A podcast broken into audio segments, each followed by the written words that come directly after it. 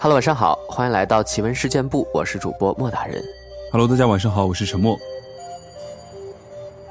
上一期节目呢，我们都是分享的关于日本的两个非常离奇的事件啊。嗯，今天这期节目呢，我们把视角转移到英国，在利物浦发生的一件神秘案件。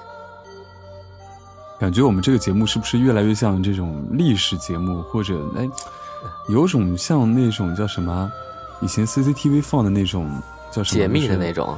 对他拿一个什么档案袋，然后走进个档案 摄影机，咕咕咕咕哦咕几下，然后滋滋把资料看出来那种感觉。咕咕咕滋滋滋，各种自己家特效啊，自己家是的，是的，是的，我这人就会这样发出一些拟声词，很可爱，感觉。嗯 对，太逗了。就感觉我们是一个有声版的一个介绍历史的一些，不管它是一些玄的一些东西，还是历史的一些资料吧，对，一个有声版的一个节目，感觉像。哎，说实话，我真的特别喜欢看那种纪录片，而且特别是嗯那种神秘事件、未解之谜之类的，从小就特别喜欢。所以一看到这样的标题，就特别想点进来看看啊。但是，一般我们能在电视上看到的最后结局都是科学解释嘛，对吧？对对对，就比如说，哎，这个噪音是哪里出来的？哎，原来是刘大娘家的这个什么老汉打鼾啊，晚上发出的噪音。对我之前看过一个最扯的是，这个人他咬哪儿呢，哪儿都会流出血来，就说他、嗯他能隔着皮肤呃吸血，但嗯一直是查不清楚到底怎么回事。最后结局居然是他牙龈出血，哎呦，再哎呦，不见能再，讲了，不能再讲了。电视都要砸掉了。再讲这个东西，我们节目播不下去了。我们还是要相信科学，还是要相信科学，对吧？嗯 嗯，对，啊，今天这个故事呢是发生在二战刚刚结束的英国利物浦啊，嗯呃，对，当时呢也是在废墟中发现了一个神秘的铁桶，结果在铁桶中发现了一具男人的尸体，到底怎么回事呢？我们来分享一下。嗯一九四五年七月，地点刚脱离二战阴影的利物浦。第二次大战刚刚结束，饱受战火之苦的利物浦居民们正努力地重建他们的家园。他们搬开了被炸得不成形状的瓦砾，搬进虽然不漂亮但至少可用的物料。闲暇之余，他们会到空地散散步。谁都没有料到，某个空地的铁桶中，藏着一个足以转移所有利物浦居民注意力的离奇且诡异的消息。那里面竟藏着一具尸体。这个铁桶高二百一十公分，直径四十八公分，铁桶顶端有金属盖，以螺丝固定住。虽然被推土机挤压过，有些微微的变形，造成铁桶底部出现了约十公分的空隙，但是它依旧坚固。附近民众经常坐在上面休息聊天，孩子们更是喜欢在铁桶旁边玩耍，或是推着铁桶到处跑。一天，一群小男孩游玩时，其中一个叫做汤米·罗里斯的小男孩，想把铁桶打开，看看里面到底装着什么。于是他联合了其他孩子，一同将铁桶推到马路上，终于成功从桶底部的破洞看到了里面。首先映入孩子们眼帘的是一双鞋子。好奇的孩子更仔细的往深处瞧，不由得倒吸了一口气。这双鞋就穿在看似骷髅的干瘪双脚上。连忙奔去找来警察叔叔。当时在该处执勤的警察罗伯特·拜里很快被孩子们拖到了现场。当他从桶底的缝隙看到一样的景象时，随即找来了切割枪，将铁桶切开。罗伯特眼前的画面立刻让他感到一阵恶心。铁桶里有一具完整的男性干尸。警方立刻将干尸以及周边物件全部移到了停尸间，以做进一步侦查。消息也很快透过报纸传遍了英国的大街小巷。这时，大家心中都浮现了一个疑问：这个人他是谁呢？难道是有人趁乱抛尸？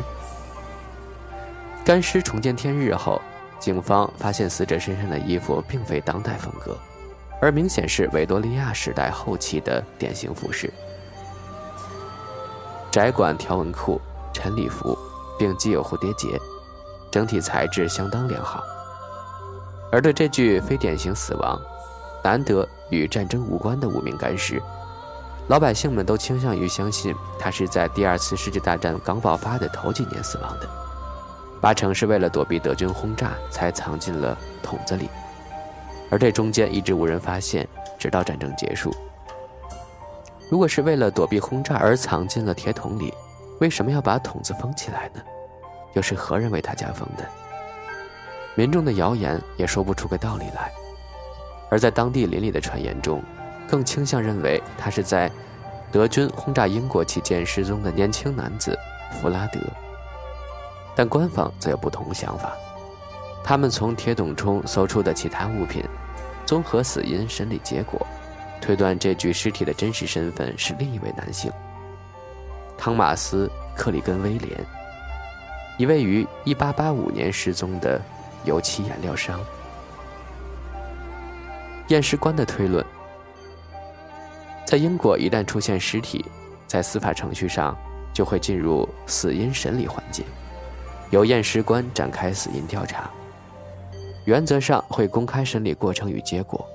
这起案件负责验尸的是利物浦的尸官莫特，并于1945年7月19日开庭。检查尸体后，并无任何迹象显示。这位神秘男子死于二战期间的德军轰炸，民间的说法是完全站不住脚的。至于铁桶本身，病理学家注意到铁桶内部曾存有大量水汽，且尸体正处在自然分解的状况下，因此提出了初步推断：该名男子可能待在尚未封住的铁桶内将近十年时间。铁桶可能是以气密的方式封住的，可能有外部湿气侵入。但现在蒸发了，因此无法判断。基于最后两项推测，尸体有可能从1885或1890年后就已经存在铁桶中了，比第二次世界大战打开的时间早上许多。提供了这么多可能，那验尸官的结论是怎样的呢？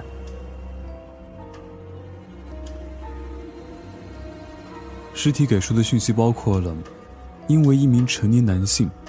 死亡时年纪在二十五到五十岁之间，身前约一八零公分高。到一九四五年被发现时，已保持同一个姿势相当长的时间。验尸官也从遗骸的种种迹象推断，这名男子是自己爬进铁桶中的。根据他的姿势及尸体旁包装好的一大袋砖块来看，他死亡当时是躺着，那袋红砖便是他的枕头。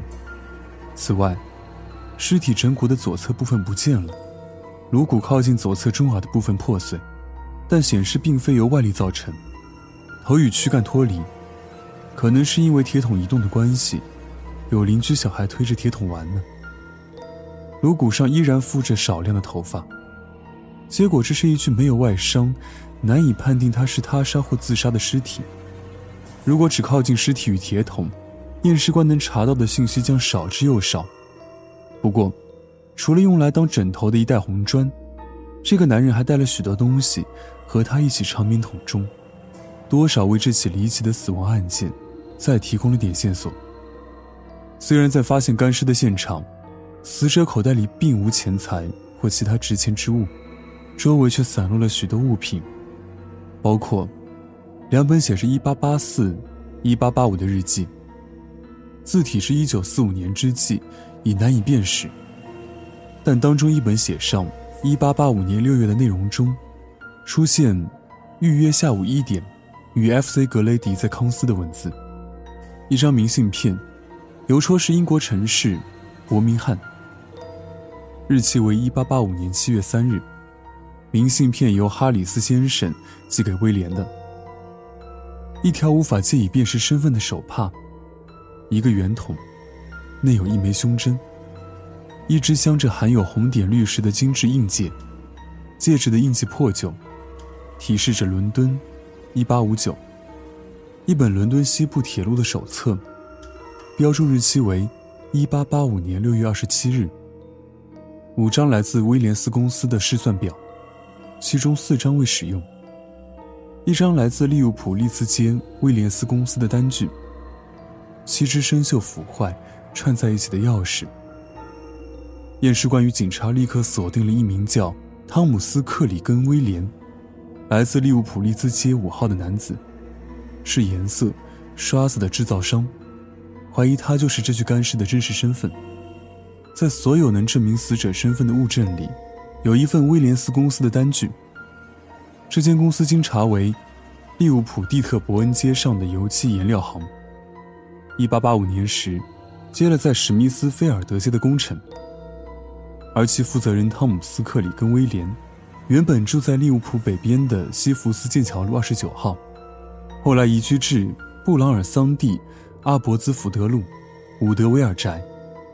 在1884年3月10日，有宣告破产的记录。在死因审理过程中，验尸官假设威廉因为债务问题离开了他的家，睡在铁桶中。久而久之，这铁桶成了他的临时工作处。但不知道是什么原因，铁桶后来被封住，威廉则因缺氧而死。这推论虽然是凭空猜测，但也合理解释了他为何在1885年突然消失，大概是为了躲避债主，并回答了铁桶中无名男尸的身份。调查后发现，威廉的妻子已单独安葬在利物浦，而整个利物浦都查无威廉的死亡记录，或他的坟墓。甚至整个英国都没有他的下葬记录，但威廉倒是有个于1859年下葬的儿子。这番下葬记录的追查，多少支持了尸体是威廉的推测，但至此调查也就停摆了，没有进一步的线索或途径，让警方与验尸官能盖棺定论，这究竟是否为威廉？1945年8月31日，验尸官因证据不足，难以建构完整的死因状况。以开放判决这个说法结束本案的死因审理。直到今日，我们除了死亡日期以及死者有可能是油漆商人威廉之外，仍对本案一无所知。这位疑似威廉的男子为何躲到铁桶中，又为何被封死在铁桶内，最终成为一具躲过炮火轰炸的干尸？这一切都是问号，仅沦为英国利物浦这曾经的工业之都。另一桩未解的悬案。